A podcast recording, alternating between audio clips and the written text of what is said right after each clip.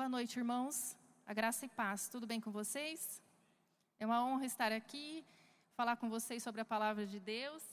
E a aula que eu vou ministrar hoje é como ser guiado pelo Espírito. Né? Quem já fez o rema aqui deve lembrar dessa matéria, mas, como diz né, o apóstolo Paulo, como é sempre bom lembrar das mesmas verdades, né? Para a gente sempre, o Senhor está sempre nos colocando nos trilhos novamente, amém?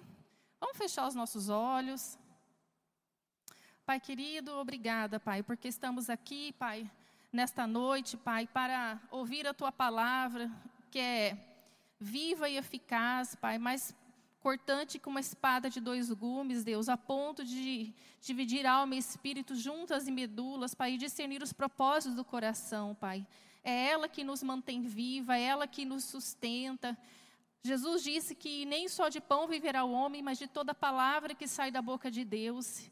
E nós temos a fome dessa palavra, nós temos sede dessa água, que é a água viva, que é a tua palavra, Senhor. Amado Espírito Santo, Obrigada porque o Senhor é o nosso paracleto, o nosso ajudador, nos ensina, nos instrui, Pai, que o coração dos meus irmãos estejam abertos, o meu coração esteja aberto, Pai, para ouvir o que o Senhor tem a nos dizer, Pai, para sairmos dessa noite, Pai, edificados, Pai, melhores, mais fortes, mais robustecidos, Pai, mais revigorantes, Pai, mais animados, Deus, mais com a nossa mente no céu e menos na terra, Pai, porque é isso que nós precisamos, ó Pai.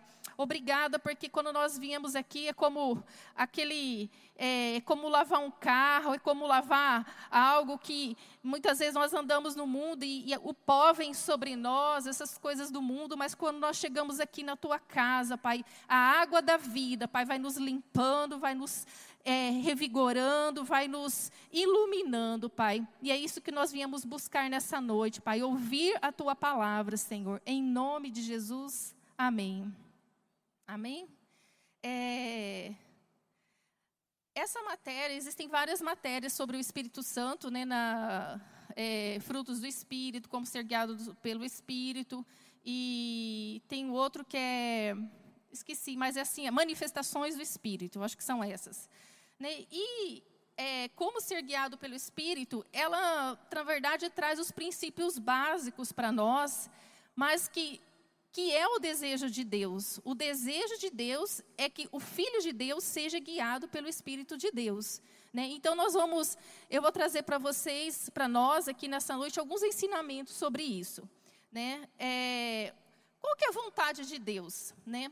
A vontade de Deus é que toda pessoa que nasceu de novo, né, que ela teve esse encontro com Jesus, em que o espírito dela foi recriado, o desejo de Deus é que essa pessoa já não seja mais governada pelas suas emoções, nem pelas vozes do mundo, mas existe aqui dentro algo que é o Espírito Santo que nos faz ouvir a vontade de Deus e ser guiado por Ele. Eu gosto muito de um exemplo que eu dou, às vezes, quando eu dou discipulado, é como aquele carrinho do controle remoto. Né? Aquele controle remoto, às vezes o carrinho está lá e o, o, quem maneja o, o, o, carrinho, o avião também, não tem esse negócio de avião hoje em dia, assim, que aero, tem aeromodelismo, não sei como é que chama, mas que ele está longe e o carrinho está lá, mas porque existe algo dentro daquele carrinho ou daquele avião em que eu estou longe aqui, movimento, ele me obedece lá. Né, porque existe uma conexão, né, existe uma ligação entre o instrutor que está aqui com a bateria e com o, o, o, controle remoto, né, não sei como é que chama, com aquele equipamento que está lá. Então ele voa, ele desce, ele vira direita, vira esquerda, ele para, dá ré. Por quê? Porque ele está conectado. Quem está no comando está dizendo para ele o que ele tem que fazer. Né? Então, eu gosto muito de trazer esse exemplo, que é mais ou menos assim que Deus quer nos guiar. Né? Quando nós nascemos de novo, o Espírito Santo vem viver dentro de nós. Né? E essa conexão de quem maneja aqui e quem recebe esse sinal é Deus e nós. Né? E a finalidade dessa matéria é ensinar os princípios básicos né, expostos na Bíblia a respeito de como eu entender como eu discernir o que é o corpo, o que é a alma, o que é o espírito e como eu fortalecer o meu espírito. Amém? Vamos abrir em Romanos 8:1. que é, eu posso dizer que é o, um dos versículos básicos dessa matéria.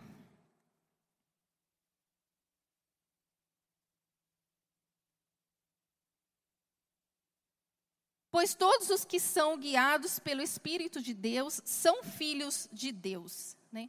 Eu achei interessante, quando eu estava preparando essa aula, que ele não fala, é, não estou dizendo que é o contrário, mas presta bem atenção. Ele não diz que todos os filhos de Deus são guiados pelo Espírito de Deus. Mas ele diz que todos que são guiados pelo Espírito de Deus são filhos de Deus. Percebe a diferença? Se você inverter, todos os, todos os filhos de Deus são guiados pelo Espírito de Deus, ele não diz isso. Porque a nossa tendência é falar, todos os filhos de Deus são guiados pelo Espírito de Deus. Mas ele não diz isso. Ele diz, todos os que são guiados pelo Espírito de Deus são filhos de Deus. Então fica aí só para você meditar. O que, que ele está falando aí? Amém? Eu achei que hoje, quando estava preparando, relendo essa, essa, esse versículo, me chamou atenção, que eu já ia falar, não, todos os filhos de Deus são guiados pelo Espírito de Deus. Não. Os que são guiados pelo Espírito é que são filhos. Então vamos meditar nisso aí. O que, que é a palavra guiar? A palavra guiar significa conduzir, segurar pela mão até o destino final, seguir acompanhando. Então nós temos um companheiro, alguém que nos guia, que nos mostra o caminho. É, João 16, 13, se vocês quiserem abrir também, a gente, como vocês sabem que a aula do Rema tem bastante versículo, né? Então, é, hoje é uma aula do Rema, né? Então, vamos nos aprofundar nesse daí. Mas quando vier o é, João 16, 13, mas quando vier aquele Espírito da verdade, ele vos guiará a toda a verdade, porque não falará de si mesmo, mas dirá tudo o que tiver ouvido, e vos anunciará o que há de vir. Essa palavra, é, no original, é odégio, que significa ser um guia, seguir os passos de alguém, ser um professor, dar uma orientação. Né? Hoje está tão na moda ter um coach, tem alguém para falar para você, né? e nós temos um particular, que é o Espírito Santo, que nos guia as decisões que nós devemos tomar, né? e não nos cobra nada e sempre acerta tudo. Né? e Agora, como, Eulália, isso funciona? Me explica como isso funciona. Então, nós vamos colocar alguns, alguns alicerces para a gente crescer no conhecimento e, e, e, ter um panorama geral de como ser guiado.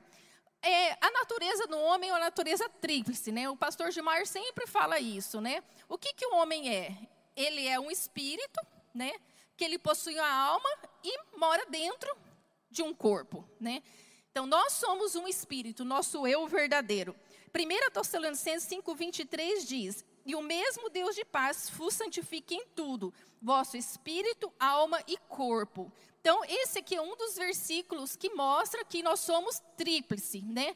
Estamos, é, não digo tripartido, mas os, as três partes funcionando, né? E existem outros versículos, mas você vê que quando Paulo fala que, o, que Deus é, vos santifique, né, todo o vosso espírito, alma e corpo. O que, que Paulo colocou primeiro? Colocou primeiro o espírito. Por quê?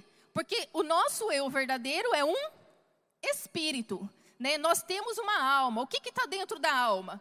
As emoções, o intelecto, a mente, os sentimentos, tudo isso está dentro da alma. Né? Então existem funções, o nosso corpo não tem função né? Olfato, visão, audição, sentidos, todo o funcionamento do nosso corpo. Assim como, olha, eu fico pensando, né? A pessoa que faz medicina, ela estuda um monte, aí ela passa um vestibular, aí estuda mais seis anos, depois ela se especializa em dois ou três anos em algo mais, para é, nos orientar em relação a algum órgão, sei lá, ele é especializado no intestino, especializado no, especializado no coração, ou é, fígado, sei lá.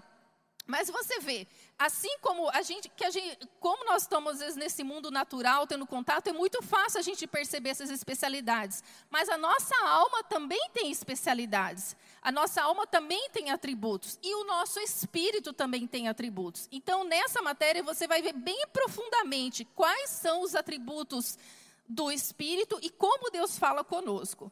Então, a primeira coisa que nós precisamos entender, um primeiro pilar aqui, é que o homem, ele é tríplice.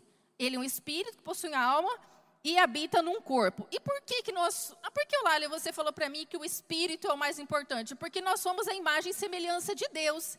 E a Bíblia fala que Deus é espírito. Né? Deus é espírito. Está lá em João 4, 24. Deus é espírito e importa que seus adoradores o adorem em espírito e em verdade. Né? Então, o que, que é o, o, o, homem verdadeiro? O que, que é o eu verdadeiro? É o homem interior. Né? Então, a pessoa, nós temos o nosso homem interior, que é o nosso espírito, e nós temos o nosso homem exterior, que é a nossa carne. 2 Coríntios 4, 16, ele fala: Por isso não desanimamos, pelo contrário. Se você quiser anotar, eu vou falando alguns versículos, tem bastante versículos, mas se alguns que eu achar importante, aí a gente vai abrir, tá bom? Aí eu vou lendo aqui, se você quiser anotar. 2 Coríntios 4, 16. Por isso não desanimamos, pelo contrário, mesmo que o nosso homem exterior se corrompa, contudo, o nosso homem interior se renova de dia em dia.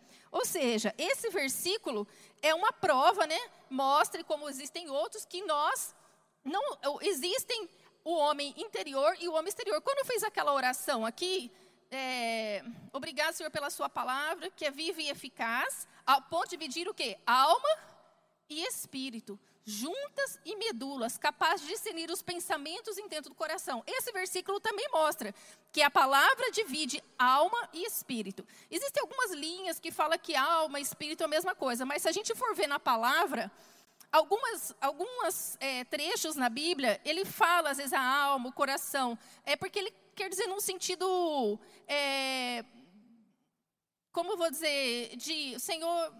Não, não vou nem entrar nesse meandros, mas eu quero dizer assim: que muitas vezes você tem que ver no original o que aquele versículo quer dizer. Mas a palavra nos garante que existe o quê? Que nós somos espírito e alma. Amém? E esse corpo, né? Às vezes a gente. No, uma das coisas que eu achei tremendo quando eu me converti e que eu gostei demais é entender que o meu eu verdadeiro não é a minha emoção e nem é a minha carne. Como é maravilhoso, porque antes da gente nascer de novo, não é tudo junto e misturado, a gente não entende nada. Você acha que é você e você tem raiva, mas existe a consciência que fala que você não pode pecar, mas aí tem a emoção que fala e tem a sua carne. Mas quando a gente, nós nascemos de novo e começamos a buscar a palavra, a gente começa a ter o entendimento. Né? E a gente, quando você tem o entendimento, você começa a discernir como você vai reagir diante das situações, como você vai é, se comportar diante daquilo. Né? Fala, não, isso aqui é, se a minha vontade é fazer aquilo, mas existe uma voz dizendo para mim que não, é porque a minha Deus está falando comigo através da minha consciência, ou o Senhor está falando comigo através do meu espírito, me dando uma intuição que aquilo não é para fazer.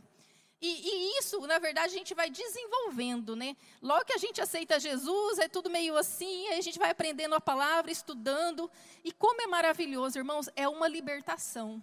Eu digo para você, estude os atributos da alma, do espírito, e você vai saber quem é o seu corpo. Né? Porque quanto mais você estudar, mesmo você vai ver que você vai ter um grande inimigo para sempre, enquanto você estiver nessa terra, que se chama carne.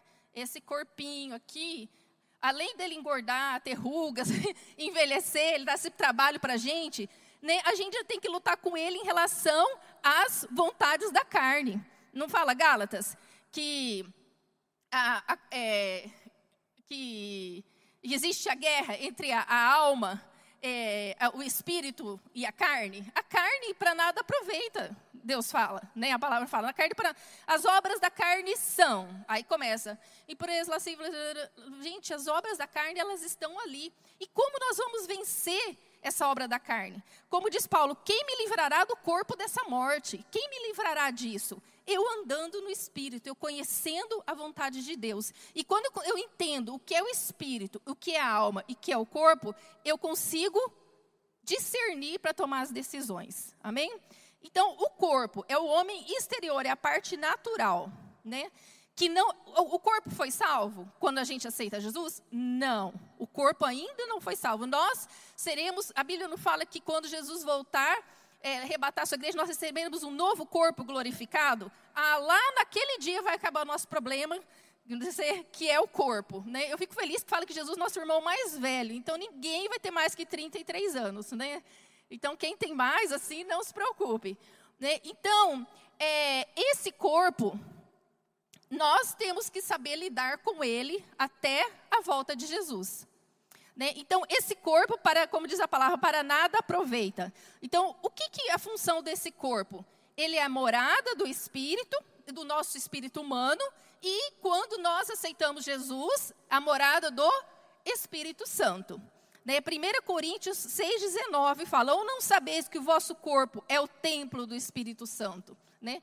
Então, por isso que nós devemos cuidar do templo do Espírito. Nós temos obrigações também, né? em, em questão da alimentação, é, em questão de atividade física, em questão é, até mesmo, é, como é, a palavra fala, é, aquele que se une a uma, a uma prostituta torna-se um só com ele. Então, não que o que eu faça com o meu corpo não é importante. Eu devo satisfação a Deus o que eu faço com o meu corpo. Eu devo satisfação. Tanto é que fala, unirá, é, aquele que se une com a prostituta torna-se um corpo só com ele. Né? Então, ou seja, eu devo satisfação em relação ao meu corpo, mas eu tenho que saber lidar enquanto eu estiver nessa terra em relação a esta carne. Outra coisa em relação ao corpo. O que, que a Bíblia fala em Romanos 12, 1? Apresentei os vossos corpos como um sacrifício vivo, santo e agradável a Deus. Então, ou seja, novamente, e Paulo também fala: esmurro o meu corpo, reduzo a escravidão. Eu ofereço o meu corpo como um sacrifício vivo. Às vezes você não queria estar essa noite aqui. Poxa, eu falei, já vim terça, vim quarta, vir hoje de novo. Né? É um sacrifício vivo, muitas vezes né, é, de deixar de fazer algumas coisas para fazer o que o espírito, o que alimenta o espírito, é uma questão de decisão. Né? Então, o que, que eu faço quando eu faço isso? Eu estou esmurrando o meu corpo. Eu estou reduzindo a escravidão. Eu não faço o que a minha carne quer, porque nela habita bem nenhum. Não é isso que a Bíblia fala? A minha carne para nada aproveita. Então, aquelas é, galeria, como que é? A galeria das obras da carne, vamos dizer assim, né? é, lasciva, prostituição, ira, não sei o quê. Está tudo. Quando eu tenho desejo de fazer alguma coisa assim, você fala, ah, é obra da carne. Você tem que saber qual que é a obra da carne, porque quando sentir o desejo dentro de você, você vai identificar a obra da carne, não vou fazer. Eu decido, porque não é a minha vontade que decide, é o meu espírito que decide. É libertador. Irmãos, como é libertador quando você entende que quando vem a vontade ou a emoção, você não precisa ceder a ela. Você não precisa e vai passar. Vai passar. Sabe aquela vontade ou a, aquela ímpeto? Espera, como diz, deixa. Eu lembro que uma vez eu li um, um negocinho que fala: deixa a raiva secar. O que, que é? É, é uma historinha, é uma, uma metáforazinha que falava assim: quando a pessoa se suja com barro, Imagina uma criança que se sujou com barro, molhou, veio aquele barro. Se você for limpar aquele barro molhado, ele vai sujar toda a calça. Mas se você esperar uns minutos, um tempinho seca e cai o barro e não faz estrago. Então, quando vem aquele ímpeto, não faça, espere. Né, e decida em fazer a vontade de Deus. Amém? Nós precisamos manter o nosso corpo sob sujeição e controle. é, 1 Coríntios 9, 26. Sendo assim, não corro como quem corre sem alvo, e não luto como quem esmurra ao ar. Ou seja, existe um esforço, o correr, o esmurrar, o soar, né, o, o, o renunciar-se, que Paulo fala. O espírito do homem e sua carne têm inclinações opostas. A Bíblia não fala lá em Gálatas 5,17, né, porque a carne cobiça, cobiça contra o espírito e o espírito contra a carne porque eles se opõem entre si. Então nós temos uma guerra dentro de nós, que é a carne, que é uma coisa, e o espírito, que é outra. Né? E quem vence? É aquela historinha do cachorro. O cachorro tem cachorro preto, cachorro branco. O que você mais alimentar vai vencer no final. Certo. Então, nós falamos que o, nós somos um tríplice. O homem corpo, espírito, alma e corpo. Então a gente falou do corpo, beleza? Eu dei uma pincelada no corpo. Agora vamos falar sobre a alma, né? O espírito e a alma não são a mesma coisa. Como eu falei já para vocês naquela oração, né, fala né, em Hebreus, né, que a palavra de Deus divide alma e espírito. Outra, outro versículo que fala, em 1 Coríntios 14, 14, porque se eu orar em língua desconhecida, o meu espírito ora bem, mas a minha mente fica sem fruto. Mais uma prova, uma, um, aqui que a palavra fala, que o espírito é edificado, mas a alma fica infrutífera. Ou seja, eu também preciso alimentar. Existem maneiras. Olha como Deus é tremendo. Deus nos deu uma estratégia de alimentar o espírito e uma estratégia de alimentar a alma. Porque se a minha alma se atrelar ao meu espírito, dois contra um. É o espírito e a alma juntos contra a carne. Agora, se a minha alma não se alimentar da palavra, a minha alma vai se conectar com quem? Com a minha carne. Porque a alma é igual o chuchu, não tem o chuchu, que ele não tem sabor. Onde você coloca, não tem, fala que as empresas colocam é, chuchu na goiabada para aumentar o volume, que ele não tem sabor, e aí. Então, a alma é o chuchu. O sabor que você pôr nele, ele vai ajudar. Né? Então, se você põe ele junto com o espírito, dois contra um. Mas se eu colocar a alma vazia, ela vai se aliar a quê? Ao corpo. E aí vai vencer o espírito. O espírito é. Ah, uma coisa importante. Isso eu quero que vocês ó, abram. Tiago 1, 21. Gente, o tempo voa.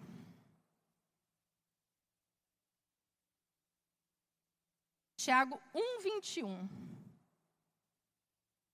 Diz assim: portanto, rejeitando toda imundícia e superfluidade de malícia, recebei com mansidão a palavra em voz enxertada, a qual pode salvar as vossas almas.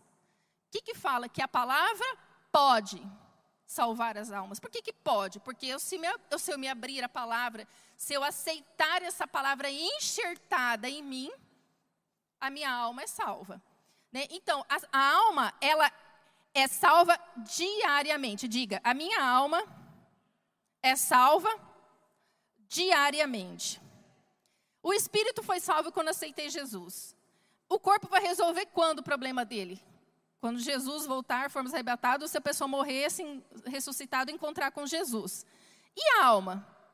A alma é um problema, problema sim, é uma obrigação nossa.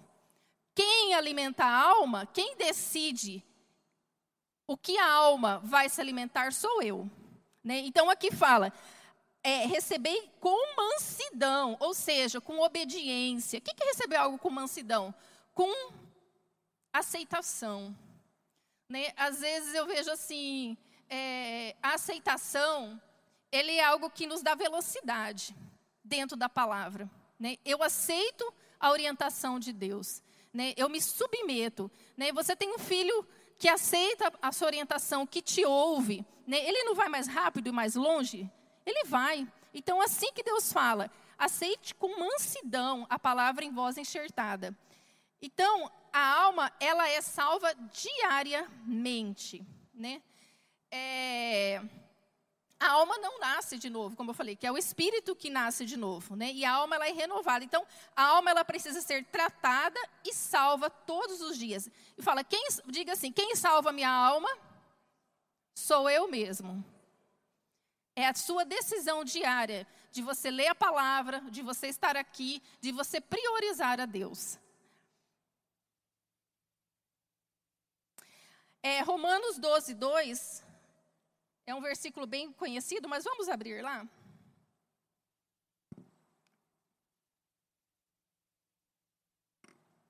Diz assim: E não se conformeis com, este, conformeis com este mundo, mas sede transformados pela renovação do vosso entendimento, para que experimenteis a boa, agradável e perfeita vontade de Deus. Irmãos, eu acho assim, ó, eu lembro que falam que existem países que a Bíblia. Eh, que, que os cristãos são perseguidos e as pessoas não têm Bíblia. As pessoas, elas têm uma folha que às vezes elas rasgam e dividem entre si, cada um tem uma folhinha guardada, porque se alguém pegar ele com a Bíblia, ele é morto. Então, existem povos, países perseguidos em que eles rasgam e cada um tem uma folhinha. Aí quando eles se encontram, eles trocam as folhinhas entre si. Gente, se a pessoa tem essa folhinha, se você pegou só essa folhinha lá do Romanos e tiver escrito E não vos conformeis com este mundo, mas seja transformado pela renovação do vosso entendimento, para que você experimente a boa, agradável e perfeita vontade de Deus. Ela não tem um tesouro guardado? Se ela tiver essa folhinha escrito esse versículo. Então, irmãos, o que nos, o que nos falta? Né? Aonde nós precisamos melhorar? Aonde que nós precisamos avançar em ser guiado pelo Espírito? Né? Às vezes falta uma disposição nossa, porque a água a gente tem, o pão a gente tem, né? Então, essa disposição. E aí onde que está? Esmurrar o meu corpo, reduz a escravidão e eu decido alimentar a minha alma. Amém? A Bíblia fala também, ah, e a palavra renovar, olha que interessante, é anac, anacainosis, que significa completa mudança para melhor. Isso significa renovar, uma completa mudança. A gente também, eu lembro é, que a gente ouve muito a, palavra metanoia, né, que é a transformação, a mudança. É, a metanoia é que vem também a palavra metamorfose, né? A lagarta, você vê uma borboleta linda lá fora, mas ela era uma lagarta. Ela passou por quê? Por transformações até chegar a ser uma borboleta. Então, essa metanoia, essa transformação. E é isso que fala, a mudança de mentalidade. É, 1 Coríntios 2,16 diz: vocês quiserem abrir lá, porque quem conheceu a mente do Senhor para que o possa instruí-lo? Mas nós temos a mente de Cristo. Gente, eu fico pensando, a Bíblia fala que nós temos é, esses versículos do Espírito, né, que o Espírito do Senhor prescruta todas as coisas, até mesmo as profundezas de Deus e as, a nossa a nossa, o nosso interior, né? E fala que nós, esse versículo aqui, ó, 1 Coríntios 2,16, porque quem conheceu a mente de Cristo? Mas diz, nós temos a mente de Cristo. Alguém já conheceu a mente de Cristo? Para que possa ensiná-lo? Não. Mas quem tem o Espírito Santo tem a mente de Cristo, se ele desenvolver essa habilidade dentro do espírito dele. Né? Vocês lembram, quem estava aqui naquele dia que foi muito engraçado, que estava o, o, Daniel, que era o, se tinha músculo, né? Né? O Daniel tem músculo, né? E aí tinha um outro que era musculoso lá, o, o cantor. E eu achei interessante porque nós temos esse músculo, esse, esse órgão do espírito, né? Nós precisamos o quê? Desenvolvê-lo, né? É, eu não vou fazer a, a, a, como que fala? O teatrinho aqui, porque o pastor que é bom nisso, e meu tempo está curto, né? Mas eu achei muito interessante aquela questão do, eu me lembrei assim. É, e uma das coisas que na nossa apostila do Rema até trouxe aqui, né? Se você quiser reler na sua casa, é 1A, tá? Essa matéria. Que a maioria dos crentes não sabe como disciplinar a mente. Isso resulta em fracasso, derrota, tristeza, pois a alma não renovada atrapalha o crescimento espiritual. É, eu sei que sempre no final os professores falam do, do livro, mas eu vou falar agora que eu li, eu li esse livro aqui, Uma Mente Moderada e Disciplinada. Foi demais para mim. E eu estou lendo de novo, que eu estou precisando. Eu li faz pouco tempo. E eu não sei, cada pessoa de um jeito, né? É, eu sou uma pessoa que penso demais. Até uma vez eu, é, conversando com a psicóloga, tal, fiz uns testes lá e ela falou: olha, você tem um problema, você pensa demais. E quando a gente dá muita vazão para muitos pensamentos, muitos os pensamentos geram o quê? Sentimentos, e sentimentos muitas vezes geram reações, nos afasta de Deus, enfraquece a nossa fé. Né? E às vezes a gente acha que não precisa vigiar a nossa mente. Nós precisamos vigiar a nossa mente. Né? A Bíblia não fala, tem um versículo lá que nós vamos ler mais para frente, que fala sobre fortalezas na mente. Né? Ou seja, nós precisamos nos alimentar da palavra, porque só a palavra tem o poder de destruir as fortalezas. E cabe a nós monitorar a nossa mente. Não tem, aqui deve ter monitoramento, né? Inviolável. Então, o que, que o monitoramento faz? Quando vai, está tudo ligado o monitoramento. Tan, tan, tan, ligou. Se entra um, às vezes até um pássaro, um gato, aqui não entra, mas se entrar e passar na frente daquele feixe, o que, que vai fazer? Vai acionar o, o, o alarme, né? Ou seja, algo está errado ali. E nós deveríamos ser assim com a nossa mente. Nós deveríamos monitorar os pensamentos. Você tem que pensar no que você está pensando, sabia? Você não pode aceitar qualquer tipo de pensamento. Às vezes você está ali lavando louça ou viajando, de repente vem um pensamento esquisito, uma coisa estranha, e você acolhe aquele pensamento que você sabe que não é de Deus. Aí você acolhe e começa a pensar. Aí pensa, um, um dia, não, não, não posso. Mas aí você gostou do pensamento. Aí, não, mas eu vou pensar só mais um pouquinho. Aí, não, mas aí ninguém está sabendo. E você não repreende aquele pensamento no primeiro dia. Aí o pensamento vem no segundo dia, Aí você não quer mais só pensar, agora você vai procurar na internet alguma coisa relacionada àquilo, entendeu? Não, mas ninguém está vendo. Eu não estou vendo nada de errado, meu corpo não está fazendo, mas aquilo está crescendo dentro da mente. Terceiro dia, em vez de você repreender, você já pensou, você já está olhando na internet, aí você começa a, a, a querer ver, ou buscar mais coisas em relação a isso. Né? Então, ou por quê? Porque tudo começou o quê? Com um pensamento. Igual o adultério. O adultério começa é, duas pessoas que nunca se viram e de repente decide adulterar. É assim? Não. É porque alguém abrigou dentro do seu pensamento, aceitou a sugestão de Satanás. Não monitorou, não fez como a inviolável, não ligou o alarme, entrou o ladrão e roubou, matou e destruiu. Né? Por quê? Porque cabe a nós monitorarmos os nossos pensamentos. Amém? É, e isso é uma coisa que nós cristãos precisamos crescer. Nós precisamos disciplinar a nossa mente. Diga, eu vou disciplinar a minha mente. Quando, Olália? Todo dia. Que horas? Todo dia, toda vez que vem um, a Bíblia já não fala o que, que a gente tem que pensar? Puro, santo, agradável, se for de alguma boa fama, nisso pensar. Isso ocupa os vossos pensamentos. Mas aí cabe a mim o que? O poder da decisão. Então, quando vem, e aí por isso que nós precisamos estar conectados, né? A Bíblia fala vigiai e orai, né? Ou seja, a vigilância, estar atento, né? Cuidando, e que, que eu tô, quando eu estou atento, quando eu estou vigiando, eu estou cuidando da minha salvação, irmãos. Eu estou cuidando da minha intimidade com o Senhor. Eu estou cuidando de andar no Espírito. Isso é andar no Espírito. Né? Às vezes a gente quer andar no Espírito é, é a todo momento, é, não sei, profetizar, você está andando na rua, beleza, mas andar no Espírito é ser guiado pelo Espírito, é estar atento à voz as impressões, quando o Senhor te acende o sinal vermelho dentro de você, você recua. Amém? 2 Coríntios 10, 4 e 5. Vamos abrir lá?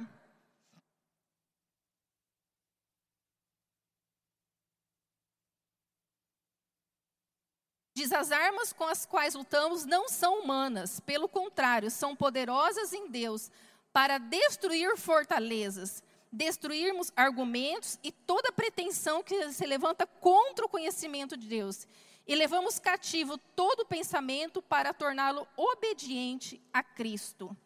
Eu acho interessante que eu fui ver a definição de fortaleza, né? E até coloquei aqui: lugar protegido e fortificado, usado para proteger uma cidade ou um território. Quando você assiste aqueles filmes medievais, aqueles filmes antigos, você não vê aquela fortaleza? aquela coisa enorme, grande, que era como que eles faziam para proteger da invasão, né? E fala que é, as armas da nossa milícia não, não são humanas ou carnais, pelo contrário, são poderosas em Deus para destruir fortalezas. Ou seja, como se olha o poder da palavra de Deus. A Bíblia compara que a palavra é tão poderosa ao ponto como algo que destrói uma fortaleza não tem que ser muito forte, né? Eu acho que ele jogava aquelas coisas assim que vinha pedra, né? Bem de longe assim, né? Aquilo da época medieval. Aquilo, imagina quantas toneladas tinha aquela pedra que era jogada para quebrar a fortaleza. E Deus está falando, olha, a minha palavra é assim. Ela quebra as fortalezas, né? E as fortalezas, irmãos, é desse sistema que nós vivemos, é herança é que nós aprendemos com os nossos pais, valores errados, é, sentimentos, traumas, tantas coisas que às vezes nós herdamos antes de conhecer Jesus ou do ambiente que nós estávamos. Né? Mas quando eu me, me, me posiciono em Deus, Ele fala: olha, a minha palavra destrói a fortaleza. É como aquela pedra que vai e quebra aquele muro. Né? Então, ou seja, somente através da palavra eu posso quebrar um argumento. Né? Eu acho interessante, assim, que hoje em dia, é, eu, é, hoje em dia essa questão de autoajuda tem alta, né? Autoajuda tem alta, mas assim, eu fico vendo. No meu trabalho teve um, uma equipe lá de psicólogos, sempre vai lá, psicólogo, e, e faz uns cursos, aí eu comecei a ir, e aí depois eu desisti. Falei, mas você não quer mais ir lá? Eu falei, gente, porque ele fala, fala e não me dá a solução.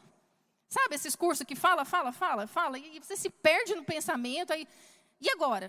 E agora? Você quer ouvir o que psicólogo, terapeuta está falando? Você quer a solução? Ele não tem a solução. Porque só Deus, só a palavra destrói fortalezas. Porque o que esses. Não estou dizendo nada, eu, eu fui já em psicólogo, não tem nada contra ser psicólogo aqui, é importante, é necessário, depende da fase que a pessoa está. Mas um psicólogo, é, quando você tem a palavra de Deus, o psicólogo às vezes te ajuda a, a mexer as peças, entende? Mas quem destrói a fortaleza é só a palavra. Né? E aí eu falei, eu não vou mais porque não está me ajudando. Essa aí é, de, é, não me resolve. Eu ficava perdendo tempo, ficava a manhã toda com um monte de coisa para fazer e fala, fala, fala e não resolvi. Eu falei, eu não vou mais, não resolve, não, não avança. É sempre as mesmas coisas, sempre as mesmas coisas. E, e a Bíblia não fala das vãs filosofias que nós temos que cuidar das vãs filosofias que nos afasta de Deus. Irmãos, tomem muito cuidado. Hoje em dia está tanto em alta tantas coisas, mas você tem o Espírito Santo. E você não duvide quando você não se paz em algo, é, examine a palavra, né? Examine a palavra e saiba que nela nós temos a resposta para tudo. E o espírito do homem? Né? A gente viu o corpo, a alma, agora vamos ver o espírito. É, Provérbios 20 e 27. Podem abrir lá.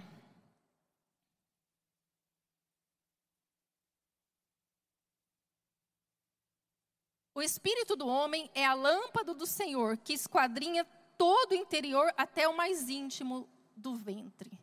Então, aqui a palavra fala que é, a lâmpada, ela, ela tem uma lâmpada elétrica, não sei como que era antes, ela, ou, é, o que, que ela tem a capacidade? De trazer luz para um ambiente. Né? Ele traz o quê? A, a direção. Né? Quando eu tenho uma. Se aqui você liga a luz, a, a luz permite, permita que eu enxergue o que está ao entorno. Né? E Deus, onde que Deus, entre o espírito e a alma e o corpo, onde Deus colocou a sua lâmpada? Onde Deus colocou a lâmpada? No espírito, na alma ou no corpo? No espírito. Então, é no nosso espírito que Deus vai falar conosco. Quando a pessoa nasce de novo, né, aceita Jesus, o espírito é recriado. E é ali, quando a, tão, né, quando a pessoa nasce de novo, o espírito é recriado, Deus li, põe a lâmpada ali, né, põe a lâmpada e ela, se, é, ela está acesa ali. E quanto mais alimentar, mais ela vai iluminar. Né? Ela vai iluminar a minha vida, a minha alma, as minhas decisões. Então, quando eu aceito Jesus, Deus já colocou a sua lâmpada. Né? E a, o que, que é lâmpada? É onde Deus fala. E Deus fala conosco no nosso espírito. Então, Deus nos guia pelo nosso espírito, que foi regenerado pelo novo nascimento. E toda comunhão com Deus é por intermédio do nosso espírito. Porque é nessa esfera que Deus deseja se relacionar conosco. Não é que Jesus falou para a samaritana: Senhor, onde que eu devo adorar? em Cuiabá ou Sorriso? É em Sinop ou, ou sei lá, outro? Não, não é mais desse jeito, Jesus falou. Agora Deus busca quem adora em espírito e em verdade. Sabe, eu achei tremendo que Deus está falando, eu mudei, eu estou mudando. É um novo testamento, é a nova aliança. Não é mais aqui nem lá, não são mais coisas, não são mais lugares, mas é dentro de nós. O Espírito de Deus, o, Espírito, o, rei, o reino de Deus está dentro de você. Quando Jesus falou isso para a samaritana, ela queria resolver as coisas de uma forma ainda natural, é, como na antiga aliança. Né, que foi tremenda a aula terça-feira do, do professor Emanuel, né? né? E aí Jesus fala: olha, não é mais desse jeito, não é mais o local, não é mais é, o sacrifício, mas agora é dentro de você. Né? Em espírito e em verdade. Existe a lâmpada é colocada dentro de você. E Romanos 8, 14, que nós já lemos, é, mas é interessante colocar aqui que lá no final, 14, Romanos 8, 14 a 16, diz assim: se quiser abrir aí. Porque todos são guiados pelo Espírito de Deus, são filhos de Deus. Pois vocês não receberam o espírito que vos escravize para novamente temer, mas receberam o espírito que os adota como filhos, por meio do qual clamamos Abba, Pai. E o próprio Espírito testemunha com o nosso espírito que nós somos filhos de Deus. Onde eu tenho certeza, olha, que eu sou filho de Deus? No seu espírito. Nessa lâmpada, imagina uma lâmpada aqui, ó. Uma lâmpada que Deus colocou no seu espírito. No dia que você aceitou Jesus, né? E aí tem as lâmpadas, eu não entendo de volt, essas coisas, mas sei lá, do meu tempo era 40, hoje é 50, 100, né, watts. Quanto mais você busca Deus, vai aumentando essa luz, né? Tem gente que está 20 watts, bem pouquinho, né? Está uma meia luz, uma luz baixa. Mas porque você precisa alimentar a sua alma, você precisa ler a palavra, você precisa orar em línguas. E aí essa luz aumentando, 40, 50, 100, até ficar um holofote. E você já não erra mais onde você onde você tem que ir, você não erra mais as suas decisões, você não erra mais os seus negócios, você não erra mais se você deve responder ou não, porque você anda no espírito. Então, é essa, essa aumento de velocidade, de, de, de potência da luz, é um exercício nosso. É, e uma coisa interessante, como Deus nos guia na nova aliança. Né? A gente viu agora alguns conceitos, e eu vou fechar aqui eu não vou poder me ater, mas assim, eu, o, eu vou falar da nova aliança, mas só lembrando, como que Deus guiava na antiga aliança? Só abrindo um parênteses. Mediante os profetas e mediante os sinais. Porque no Antigo Testamento, não eram todos tinham o Espírito Santo? Não. O Espírito Santo só vinha sobre reis, sacerdotes e profetas. Mas sabia que até o sacerdote, o rei, ia consultar o profeta? Porque quem tinha unção de guiar o povo era o profeta. Então, no Antigo Testamento, as pessoas eram guiadas pelo profeta ou pelos sinais. Qual, Lália, qual pelo sinal? Quem lembra da história de Gideão? Né, eu vi que aqui não tinha visitante, o, irmão disse, né? É, então, acho que a maioria das pessoas deve conhecer essa passagem. Né? Mas eu não vou ler agora que não dá tempo, mas Gideão e Juízes, vocês lembram que Gideão é, pediu o sinal da lã? Deus falou: olha, você vai libertar o povo. E Gideão não queria, mas eu, logo eu, tão pequeno, tão. Gideão tinha medo, ele se achava pequeno, se achava incapaz. E ele pediu um sinal para Deus: Deus, molha então a lã e deixa tudo em volta seco. Deus fez. Ele ficou na dúvida. Então, Deus, deixa a lã seca e molha tudo em volta. Deus fez. Ou seja, ele, no Antigo Testamento, como as pessoas não tinham o espírito recriado, ele não tinha lâmpada dentro dele ele não, não tinha como ser iluminado dentro dele. Então ele tinha que ser guiado pelas coisas externas, para aquilo que estava fora. Por isso ele precisava do sinal. Entendeu? Só que na nova aliança, não é mais assim, né? Na nova aliança, nós temos o quê? O nosso espírito recriado, nós temos a lâmpada dentro de nós. 2 Coríntios 2, esse eu quero que vocês abram. 2 Coríntios, capítulo 2, de 10 a 12. 2 Coríntios, capítulo 2, de 10 a 12. Mas Deus o revelou a nós por meio do Espírito. O Espírito sonda todas as coisas, até mesmo as coisas mais profundas de Deus. Pois quem dentre os homens conhece as coisas do homem, a não ser o Espírito do homem que nele está? Da mesma forma, ninguém conhece as coisas de Deus a não ser o Espírito de Deus. Nós, porém, não recebemos o Espírito do mundo, mas o Espírito procedente de Deus, para que entendamos as coisas de Deus, as coisas que Deus nos tem dado gratuitamente. Gideão não tinha isso. Gideão não tinha dentro dele o Espírito que sonda dentro dele, que sonda Deus. Né? Essa conexão, né? como eu falei para vocês, o carrinho lá, né? aqui está o controle remoto, a pessoa governando, e lá está o carrinho, sei lá, o avião. Essa conexão Gideão não tinha, nós temos.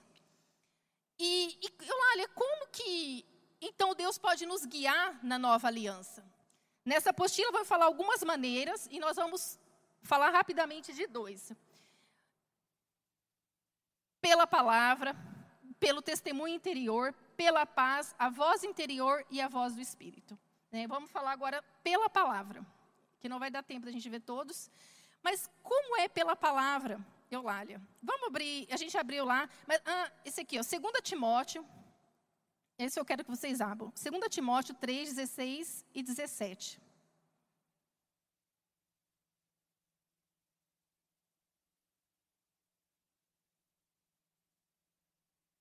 Eu digo, é fundamental nós conhecermos a palavra. É fundamental, você, você precisa, você precisa é, ler a palavra de Deus. Precisa. É urgente, é necessário, é fundamental, é, é a base da sua vida com Deus. É necessário, todos os dias. É, quem quiser, eu te, mandei em alguns grupos um guia de leitura bíblica anual. E se você quiser mais, ler que mais que uma vez a Bíblia no ano, beleza. Mas se quiser, eu mando nos grupos. Quem quiser pode me pedir, eu mando para você. Eu gosto da guia do leitura bíblica anual. E às vezes eu leio outros também, né? É, às vezes, minha vida está meio corrida, eu pego e leio o guia bíblico. Eu leio aqueles Antigo e Novo Testamento todo dia. Mas tem dias que eu tenho um tempo tal, e eu leio, às vezes, tudo Gálatas, Efésios. E como é bom, às vezes, você ler várias vezes o mesmo livro. Lê Gálatas 10 vezes, lê Gálatas 20 vezes. Lê o mesmo livro. Lê, relê, relê de novo, lê, lê, lê, até que ele está dentro de você. Lê orando em línguas, chora e mais, vai lendo, lendo e lê de novo. E eu gosto desses, é, eu, quando eu vou ler, eu gosto muito de ler do Novo Testamento, né? Que é a nova aliança. Eu leio tudo Antiga Aliança, mas essa questão da leitura e de ler e reler, sei lá, pega Gálatas, Efésios, um desses livros que nos guia, e, e, eles são às vezes curtos, você consegue ter uma cinco, seis capítulos, você consegue ler e voltar no outro dia, e aquilo vai te alimentando, aquilo vai te alicerçando. Nós precisamos. Se você não começou a ler a Bíblia esse ano, eu, ó, como diz, está tarde, estamos em fevereiro, leia, meu amado. Leia, meu amado, não é em vão, precisamos. Por que, Eulália? Porque se você não conhece a Escritura, você não vai saber, seguir, você não tem como ser guiado pelo Espírito. O Espírito não tem a, a, massa, o elemento. O elemento que o Espírito usa para nos guiar é a palavra. O elemento número um é o fundamental. Né? Aqui essa casa não é de, de, aqui não é de tijolo, né? Moderno. Vamos colocar uma casa normal. O que, que precisa fazer uma casa? O tijolo, não adianta. Você pode ter mais lindo porcelanato, você pode ter a bacia mais linda, mas se você não tem o tijolo e o cimento, não adianta. Né? Então, precisamos, né? a, a base, o fundamento é a palavra. 2 Timóteo 3 diz: toda escritura é divinamente inspirada e proveitosa para ensinar, para repreender, para corrigir e para instruir na justiça, para que o homem de Deus seja o que? Fala, perfeito. Perfeito. E perfeitamente instruído para toda boa obra. Eu acho tremendo. Deus aqui garante, ó, se você seguir, você vai ser perfeito. Olha só o que Deus está falando. Ou seja, eu dou garantia. Não tem aquele equipamento que você compra que eles querem que você tem um ano de garantia e quer te empurrar. Não sei se tem um vendedor aqui, né? Mas assim, compra mais, você paga 80 reais que eu vou tirar três anos de garantia. Aí você fala, não, não quero, se queimar, tudo bem.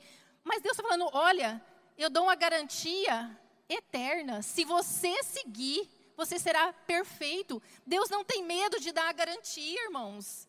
E ele fala: toda escritura é inspirada para ensinar, repreender, corrigir, instruir na justiça. Irmão, se eu tenho essa palavra dentro de mim, quantos erros eu vou evitar? Quantas gafes eu não vou dar? Quantas dores eu vou evitar? Quanto sofrimento? É, eu gosto de uma frase, às vezes, que meu marido fala assim: o homem às vezes arruma seus próprios problemas. E é verdade, quando ele não, principalmente o cristão, quando ele não considera a palavra, ele arruma seus próprios problemas. E às vezes tem que ir para Deus, e Deus é bom e misericordioso. Deus sempre tem um plano para quem sai fora do plano, né? Porque Ele é bom e misericordioso, mas nós poderíamos evitar tantos sofrimentos, às vezes na nossa família, na nossa casa, no nosso trabalho, na nossa alma, nos nossos sentimentos. Né? E às vezes a gente erra porque não ouve a palavra e aí depois tem que administrar aquela situação dentro das nossas emoções. E como nos desgasta vencer aquilo, como nos desgasta, você pode vencer, mas para que perder tempo com isso? Vamos ser é, espertos, no bom sentido, vamos ser ágeis, né? E lá ali, qual outra maneira que Deus nos guia? Pelo testemunho interior. E vamos finalizando, esse é o último que eu vou falar. É, o, que, que é o testemunho interior? Né? É o testemunho em nosso próprio espírito. O testemunho é um, uma intuição, ele é uma capacidade do espírito. Né? A gente não falou, não comentei no começo que o corpo tem as suas funções, olfato, audição. Então, o espírito também tem os seus atributos, seus atributos do espírito. A alma tem a emoção, a mente, a vontade, o intelecto. E o espírito tem essa capacidade, que é a intuição. Né? E eu acho interessante que quando você vai fazer algo que Deus não quer, mas tudo está dizendo que sim, né? mas algo você sente que não. Você não sente um freio? É assim que Deus fala. Tinha um pastor meu antigamente falava assim, olha, como se tivesse dois gatos brigando aqui, sabe? Tem que fazer, mas algo não, você não tem paz. A coisa não vai, mas será que é tal? Né? Então, essa é outra maneira que Deus nos guia, pelo testemunho interior. Então, diga: Deus me guia pela palavra, pelo testemunho interior. Existem outras maneiras que a gente não vai abordar hoje, tá? E qual é a vontade de Deus? Como que eu sei que Deus quer? É aquele sentimento aveludado, aquela coisa gostosa, uma luz verde, como se Deus falasse, vai, siga em frente. Né? E, e eu acho interessante que, às vezes, a gente despreza, a gente quer o, o espetacular. Mas sabia que o testemunho interior ele é algo sobrenatural? Porque o que, que a Bíblia fala? Que Deus, lembra que a gente leu aqui? Que Deus testifica com o nosso espírito que nós somos filhos de Deus. Como que a gente sabe que é filho de Deus? Pelo testemunho interior. Então, a coisa mais importante que você tem, que nós temos, é sabermos que nós somos filhos de Deus. E como que eu sei disso? Pelo testemunho interior. Então, o testemunho interior, essa intuição do Espírito, ele é um atributo fundamental para nos guiar. Então, a palavra e o testemunho. Amém?